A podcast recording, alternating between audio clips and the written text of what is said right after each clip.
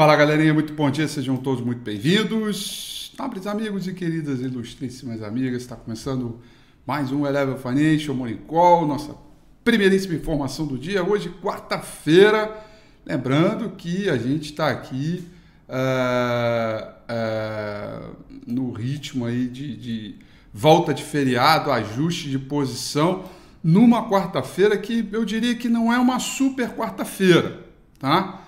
Mas é uma quarta-feira que eu diria importante para a agenda internacional. É uma agenda internacional bem importante, porque hoje nós vamos conhecer dados de inflação dos Estados Unidos, dado bem importante, considerável. A gente precisa entender como anda o ritmo de inflação nos Estados Unidos, porque também não deixa de ser um pouco aí da, de é, inflação no mundo, uh, digamos assim. Tá? O mercado no mundo inteiro Nesse momento vai trabalhando aí é, de forma mista. Ontem, que por aqui esteve fechadas as bolsas pelo mundo, abriram um terreno positivo, mas foram perdendo forças ao longo do dia.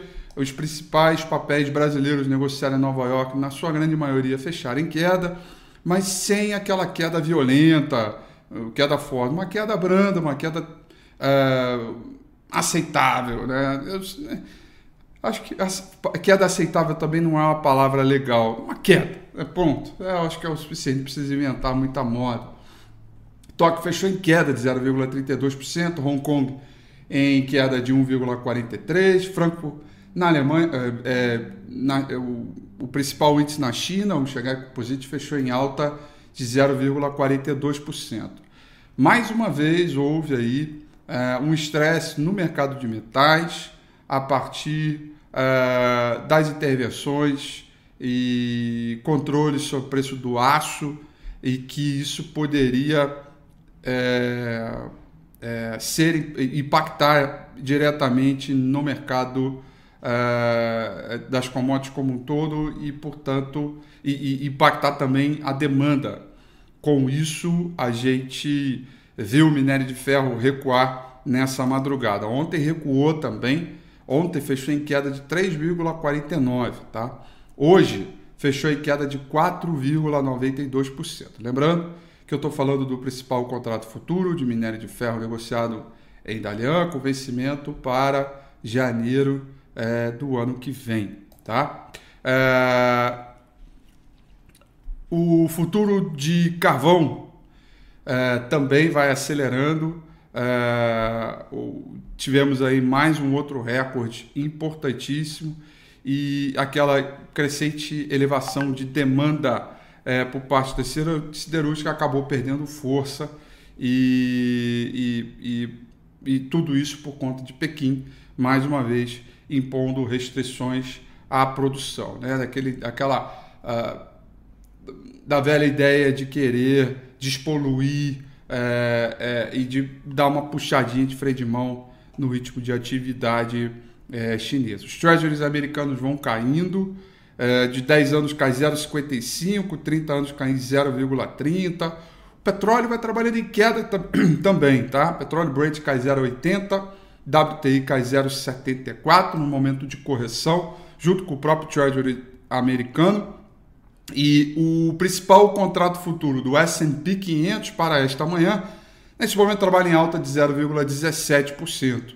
É, reverteram as quedas até mais cedo, pelo menos no momento que eu acordei, que foi umas 6 horas, 5 para as 6, 6 horas ali, eu olhei imediatamente estava caindo. Aí já reverteu um pouco, melhorou, alta de 0,16, mas ainda assim é, num ritmo bem fraquinho, porque a gente tem inflação e ata do FONC hoje. O dólar index também cai, ontem subiu, é, nesse momento cai 0,23%. É, ações na Europa vão registrando, vão tendo um comportamento misto, com ganhos até que modestos, liderado por fabricantes de tecnologia e peças automotivas. Londres vai caindo 0,03%, Paris sobe 0,24%, Franco na Alemanha subindo 0,73%. É, por cento, tá? Então, é, é, o contexto geral para essa. O contexto geral para essa para essa manhã é um contexto de aguardar a agenda econômica. O mercado busca ainda pistas sobre o ritmo, o pace, como, como vai ser esse ritmo de retirada de estímulo nos Estados Unidos. E isso demanda, vai ah, espalha fluxo é para o resto das, das, das demais, da, de todas as classes de ativos, tá?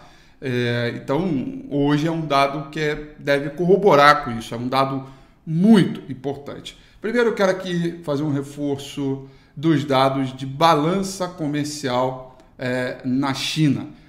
Todos os dados vieram é, melhor do que o esperado, com exceção da importação. Tá? O, o, o, o, superávit veio melhor do que o esperado, mas quando a gente olha as importações, tá? É, o vieram abaixo do esperado, tanto ela em yuan como é, em dólar. Tá? Aí, galerinha, hoje, 9 horas e 30 minutos desta manhã, 9 e 30 desta manhã, nós vamos conhecer o CPI, o indicador de inflação é, é, nos Estados Unidos. Tá? É o indicador medido para setembro, é, espera-se da ordem mensal uma alta de 0,3%. O core, que é importante a gente olhar, que é um que a gente exclui alimentos e energia, é, ele espera-se uma alta de 0,2%. E vale lembrar que a gente vem de uma desaceleração de CPI do último dado. Né? Então, uh, esse dado é importante, uh, esse dado é, é o que deve sacudir a roseira hoje e que deve, digamos assim, determinar um pouco mais de ritmo de fluxo de ordem global, tanto para dólar quanto para demais uh, classes de ativos. E hoje também, mais tarde, às 10 horas e 30 minutos desta noite, vamos conhecer o indicador oficial de inflação da China, tá? Bom, além disso, eu pulei aqui sem querer, peço desculpas.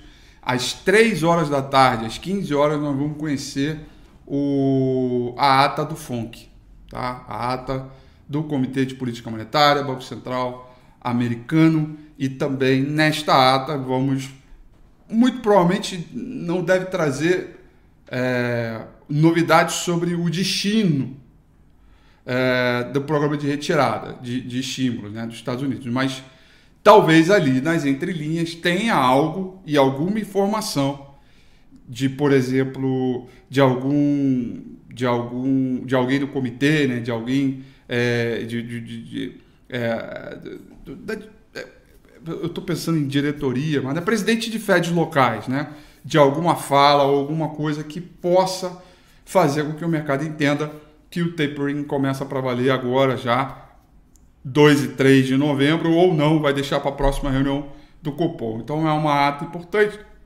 Me encarregarei de ler para poder mostrar para você e não mostrar, mas falar, conversar com você é, sobre ela é, amanhã e nos dias subsequentes, tá? Em relação aqui ao Ibovespa, é, mais uma vez, aquela super resistência dada por essa trendline aqui, ela foi testada, né? Na última segunda-feira, a gente chegou a trabalhar no terreno positivo, animado, e aí conforme lá fora foi perdendo força, a gente perdeu força também, isso na segunda-feira, né? Então a resistência está confirmada, entretanto, a gente continua acima de um divisor de águas importante no intraday, que é o 110.460 pontos, e também acima da média móvel de nove períodos, né? É, que é uma média importante do ponto de vista de, de segmentar o curto, curto do curtíssimo prazo. Saldo de volume ainda trabalha num ritmo é, bacaninha, porque houve o rompimento da trendline ao contrário do próprio gráfico de preço, portanto, para hoje a gente segue devendo rigorosamente, assim como foi segunda-feira passada, o rompimento desse último topo aqui em 113.900 pontos para ganhar um pouco mais de ritmo e tentar fazer ali os 116,900, que é onde passa a média móvel 200 períodos uh, no gráfico diário. Evidentemente, assim como a gente tem número importante para cima, dado esta pequena consolidação aqui, a gente tem número importante para baixo. Primeiro o divisor de águas que eu acabei de falar, 110.300 pontos, e o número mais importante sobre a ótica do gráfico mensal e semanal é o 108.200, 107.000 900 pontos, que é esse, esse, esse, ponto mais baixo aqui. Se perder isso aqui, que é a região do Deus me livre, né? a gente deve seguir ladeira abaixo e as projeções vão ser lá para a faixa dos 93 mil pontos. Evidentemente, vão ter correções aí pelo caminho. Acho que o mercado encontrou suporte, a gente continua ainda procurando algumas é, dificuldades do ponto. É, dificuldade não. A gente fica procurando ainda algumas configurações na ressonância do Ibovespa, no sentido de, de entender na contagem dos ativos, no quantitativo, na estatística e, evidentemente, é, no momento. Porque o momento vendedor acabou, né? mas ele não tem o momento comprador. Há possibilidade de fundo duplo, ah, mas a gente ainda precisa de 114 mil é, é, é, e, e, e, e 200 pontos. E aí a gente fica ali sempre naquela de, puxa, e aí vai romper ou não vai? Vamos de novo visitar a região do Deus me livre? Né? Fica aquela coisa é, é, é, crítica, né? Porque, e aí o que reserva nesse momento é você procurar operações para venda e operações para compra, tá? É, e, e, tentar trabalhar nesse movimento. Agora, uma é, certeza eu tenho é que os stops precisam ser mais distante, tem que trabalhar aí com 2, 2,5 de desvio é, é, e você reduz o lote. Tamanho de posição é importante tanto quanto o próprio manejo de risco, senão uma coisa vem da outra, né?